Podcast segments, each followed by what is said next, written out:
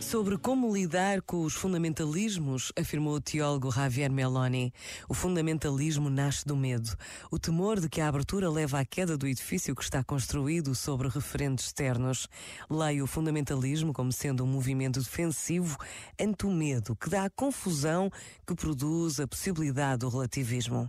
Com o fundamentalista, não tento discutir o que ele pensa, mas tento compreender a partir de que ponto é que o pensa, para que aquilo que eu eu possa partilhar com ele não seja sentido como uma ameaça, mas como uma abertura que o fará crescer a si mesmo.